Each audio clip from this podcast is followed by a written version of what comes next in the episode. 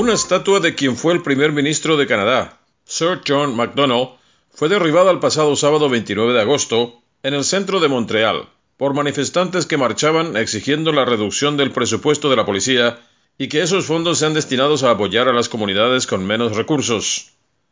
La acción de protesta se produjo al final de una marcha pacífica el sábado 29 de agosto, cuando un grupo de personas subió al monumento ubicado en el centro de la ciudad, colocó cuerdas en torno a la estatua y la tiraron al suelo. El impacto hizo que la cabeza acabe separándose del resto del cuerpo de bronce, según un vídeo publicado en los medios sociales. Los llamados a reducir el financiamiento de los cuerpos de policía, a menudo acusados de racismo y violencia contra las comunidades no blancas, han ido creciendo en Estados Unidos y Canadá, como consecuencia de una serie de incidentes considerados como actos de brutalidad policial.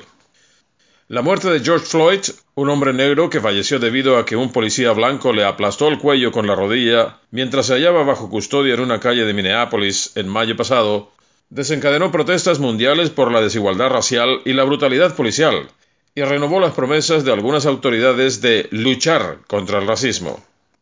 En junio, un vídeo que mostraba la violenta detención de Alan Adam, un líder indígena canadiense de la primera nación atabasca Chippewan, por parte de la Real Policía Montada de Canadá en Alberta, fue denunciada como un abuso por parte de la policía.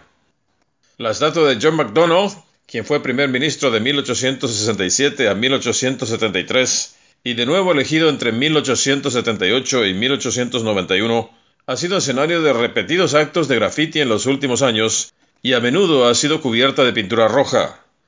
Esto debido a nuevas consideraciones en torno al papel de MacDonald en la historia canadiense y sus políticas hacia los indígenas, que incluyó la privación de alimentos como arma para obligarlos a aceptar ser confinados en reservas indígenas, causando la muerte de miles de personas de los pueblos originarios. John MacDonald también expandió el sistema de escuelas residenciales para los indígenas, una acción considerada como un acto de genocidio cultural. Otro aspecto criticado a MacDonald es su racismo, al imponer un impuesto por cabeza a los obreros e inmigrantes chinos, refiriéndose a ellos como personas que no tienen ningún interés común con nosotros, no tienen instintos británicos o sentimientos o aspiraciones británicas, y por lo tanto no debería tener derecho a voto. Bajo el gobierno de MacDonald, el derecho a voto también fue negado a los indígenas, a las mujeres, a las personas con discapacidades y a los hombres que no eran dueños de propiedades. El derrumbe de su estatua el sábado, 29 de agosto, provocó una rápida condena de los líderes políticos. Independientemente de lo que uno puede pensar de John A. MacDonald, destruir un monumento de esta manera es inaceptable, dijo François Legault, primer ministro de la provincia de Quebec.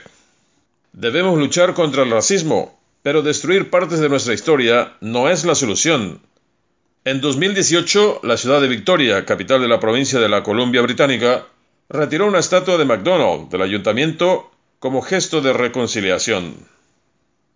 Desde Quebec, en exclusiva para Radio Libre Internacional de Paraguay, les reportó Omar Díaz.